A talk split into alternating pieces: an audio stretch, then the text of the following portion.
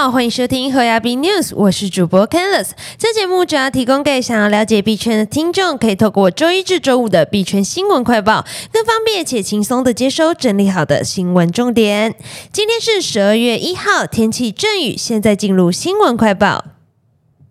首先来看第一则新闻，Fed 最快十二月放缓升息，比特币突破一点七万美。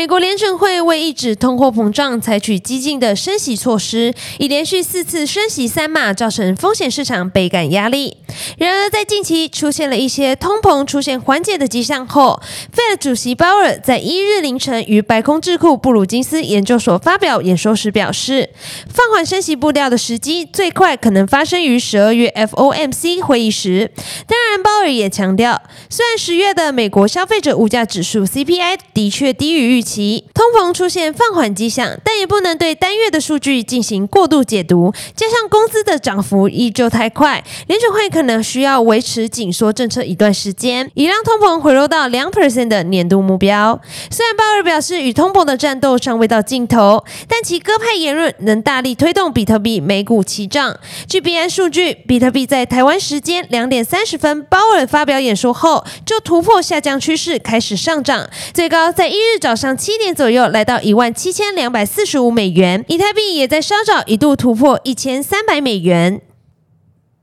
接下来看下一则新闻：币安进入日本市场，全资收购日本合规交易所 SEBC。币安宣布收购日本加密资产交易平台服务提供商 SEBC 一百 percent 股权，正式进入日本市场，并接受日本金融 TJFSA 监管。双方未披露交易条款。币安将透过 SEBC 在日本提供合规服务，目的希望在全球范围内建立一个负责任的加密资产发展环境。此前，币安已在法国、意大利、西班牙、巴林、阿布达比、杜拜、纽西兰、哈萨克、波兰、立陶宛和塞浦路斯等国家和地区获得合规营运许可或授权。此次收购 SEBC，标志着币安首次在东亚地区获得营运执照。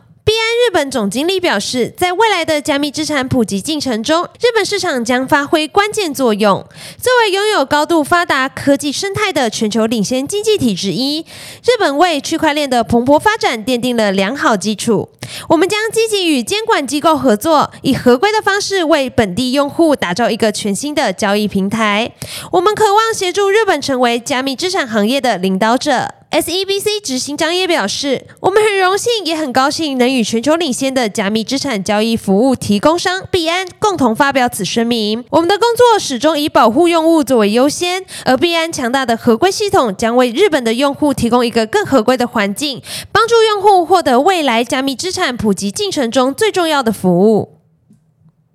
接下来看下一则新闻：Telegram 将推出去中心化交易所，创办人表示，FTX 失败源于中心化权力滥用。隐私社交 APP Telegram 正在 Web 三领域不断开疆拓土。Telegram 生态区块链创推出的钱包机器人 At Wallet 在十月推出内置加密货币 P2P 市场后，Telegram 官方的用户名拍卖平台 Fragment 也于十月底正式上线。三十日晚间，Telegram 创办人在其个人频道发布了一篇关于 Telegram Web 三领域发展规划的文章。基于 FTX 暴雷一事，讨论去中心化模式相较中心化模式的优势，并且对 Tom 区块链技术表示肯定。创办人首先对近期撼动整个区块链行业的 FTX 暴雷一事进行了回顾。他认为 FTX 破产，用户失去自己的财产，其根本原因是区块链行业打着去中心化的旗号，但权力仍旧集中在少数人手中，因此出现了难以避免的权力滥用情况。这也造成 FTX 悲剧的根本原因。创办人还对 Telegram 接下来的发展做出规划，表示近期的开发重心会放在创建去中心化工具，让数百万 Telegram 用户。可以安全的交易、储存加密货币。接下来看下一则新闻：逆风下仍旧看多，迈阿密市长坚持以比特币领薪，并加码力挺。密市长法兰西斯·舒亚雷斯表示，尽管加密货币市场出现了数月的动荡，但他并未失去信心，仍旧坚持以比特币来领取薪资，并且在一场记者会上表示，昨天才刚加码了一些比特币。舒亚雷斯被誉为全美对加密货币最友善的政治人物，致力推广迈阿密成为比特币友善城市。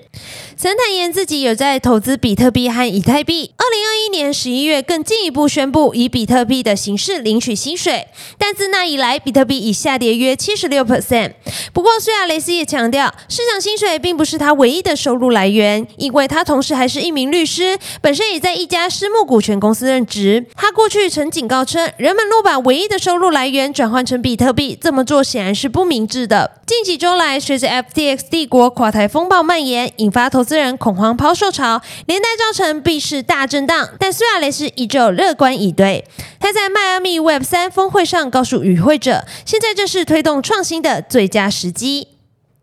今天的新闻快报就到这边结束了。若听众有任何国内外新闻或消息，希望帮忙阅读，可以在下方留言分享。感谢你收听今天的侯亚斌 News，我是 Candice，我们明天空中再见，拜拜。